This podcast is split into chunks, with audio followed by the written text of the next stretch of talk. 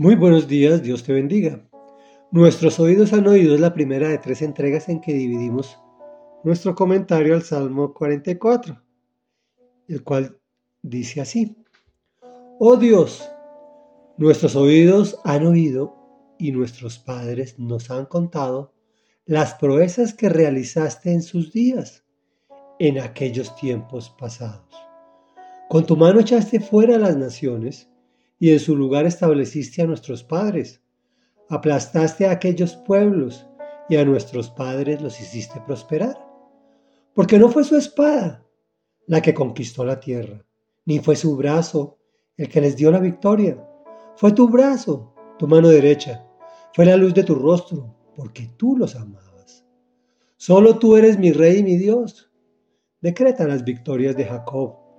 Por ti derrotamos a nuestros enemigos en tu nombre aplastamos a nuestros agresores. Yo no confío en mi arco, ni puede mi espada darme la victoria. Tú nos das la victoria sobre nuestros enemigos y dejas en vergüenza a nuestros adversarios. Por siempre nos gloriaremos en Dios, por siempre alabaremos tu nombre.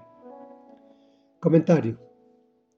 Ya, como ya lo hemos dicho anteriormente, el testimonio de lo que éramos frente a lo que hoy somos por el poder transformador de Dios es una obligación de vivir y de narrar.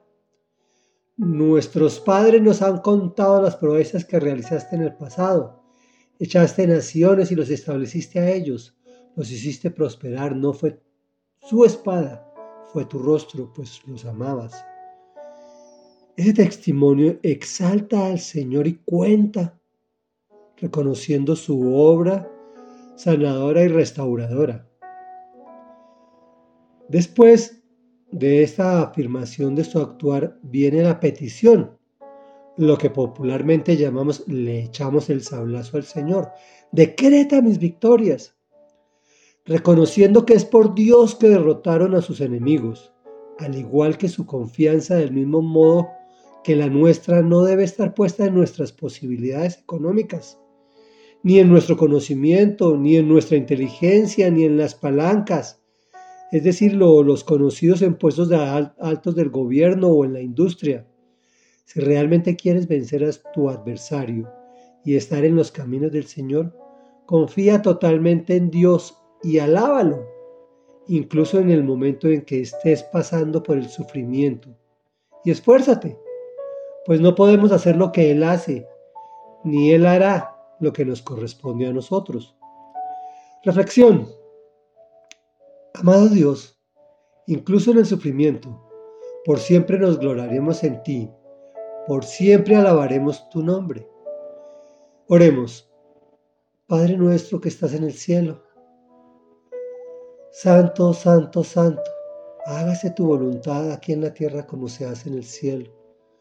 Danos nuestro pan de cada día, pues nuestros oídos han oído y nuestros ojos han visto y hemos podido experimentar el poder de tu amor sobre nuestras vidas.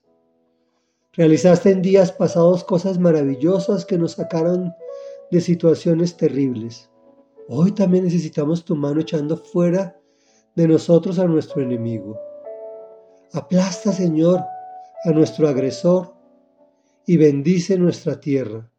Permítenos conquistar nuestras necesidades, permítenos conquistar nuestros temores, Señor.